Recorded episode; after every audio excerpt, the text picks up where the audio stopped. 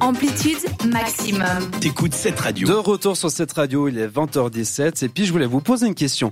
Est-ce que vous vous souvenez, il y a un peu plus de trois semaines, de l'affaire de la lionne des Palinges? Ah bah oui. La fameuse. La fameuse. on en Bah, a parlé, hein, on en a parlé, même celle de d'une autre village qui gardait les Les les moutons. moutons. On est fan de Lyon ici. Alors pour celles et ceux qui ne s'en souviennent pas ou bien peut-être ne savent pas du tout de quoi je parle, voici une petite rétro de l'histoire comme c'est important de, de le faire. Mais oui. Le 31 mars, peu après 15 heures, une dame a pris en photo en fait une lionne qui se trouvait dans son jardin.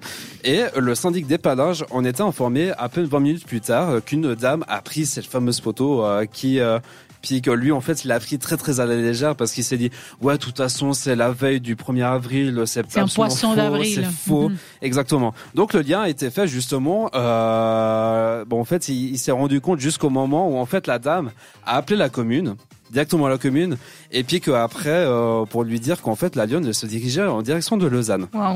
Donc en Alors, fait à Épalinges, elle- on s'en fiche, mais si elle va direction Lausanne, la donne change. Exactement, parce qu'on se dit pas. mange un citadin, ça, ça c'est fait un plus peu bizarre de voir en fait une lionne se promener au flon. Je ne sais pas pour vous, mais pour moi, ça me paraît un peu bizarre.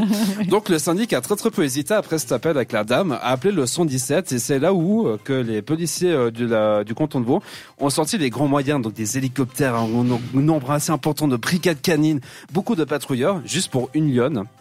Donc euh, la police cantonale a publié en fait sur les réseaux sociaux pile le 1er avril en signalant le cas ben en fait que qu'il y a, y a bel et bien une lionne qu'il faut faire attention quand vous allez dans la dans la zone des Palinges Servion.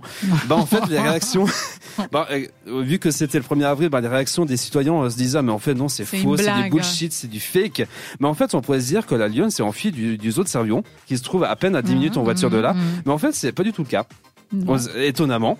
Mais bon un je me update- demande comment est-ce qu'elle aurait pu sortir là-dedans, la lionne. Exactement. Donc un update a été fait deux trois jours après en, en disant qu'il ne s'agissait pas d'une lionne mais d'un chien. Ah Puis oui. selon les suppositions de la police cantonale, a dit le syndic des Palinges, euh, que la police vaudoise a aussi dit euh, que en fait ça a été euh, en fait c'était simplement en fait un chien. Un chien à qui crinière. ressemblait. Voilà. à- Moi, j'avais lu justement qu'ils avaient analysé les empreintes qu'ils avaient trouvées. Mhm, Quand on mhm. en avait parlé la dernière fois, ils étaient encore en train de décider vraiment, suivant les empreintes qui avaient Ah été ouais. relevées justement dans le jardin de cette fameuse Voilà, dame. exactement. Et puis après on dit, sait pas en fait combien de temps en fait a réellement pris, puis non Ouais. plus euh, combien ils ont dépensé à l'État pour Ben, euh, pour cette enquête. ouais. Et puis bah donc en fait pour bien finir ces chroniques et puis ça je, je trouvais ça relativement amu- amusant quand j'ai vu euh, quand j'ai vu l'image passer. En fait une personne elle a scotché un panneau bienvenue dans un safari à l'entrée des phalanges en se disant qu'en fait c'est un safari gratuit à 300 mètres avec un parking donc comme quoi en fait vous êtes tous les bienvenus. Et puis aussi comme quoi en Suisse nous on a aussi nos infos assez espèces mais ça restera comme une histoire assez historique pour moi. D'accord. Moi, je trouve que c'est sympa, ça doit être quelqu'un qui aimait bien le tourisme. Mhm. En fait, un gros, parce qu'ils se dit bon voilà, venez aussi à Épalinges, pourquoi pas? N'oubliez pas que nous sommes mais- là. C'est arrivé au Canada, c'est les ours qui se sont échappés et ils sont retrouvés à Montréal puis ils, déva- ils dévalisaient les magasins parce qu'ils Ouais, adorent le Oui, poisson mais, et ça, tout. les, mais ça, les ours, en fait, au Canada, c'est pas totalement la même chose qu'en fait une lionne en Suisse vrai, à vois. c'est pas totalement la même chose.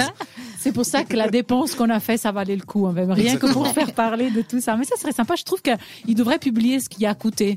Peut-être que Ah. si quelqu'un réfléchit à faire un poisson d'avril dans ce genre, eh ben, ils réfléchiront deux fois s'ils savent que les impôts. Alors, euh, si jamais je peux te dire dans ce que, sens-là. en fait, une alerte, une fausse alerte à la bombe dans une école, c'est 16 000 francs d'intervention. Ah. bon, la bombe, ok. euh, Voilà, mais je tiens juste à je parlais comme ça, peut-être déjà juste un chiffre par rapport à ça. En, en plus, dans les écoles, c'est hyper dangereux. Ne rigolons pas avec ça, avec les enfants, les écoles, les bombes et tout le reste. C'est Bref, pas bien les enfants de faire ça.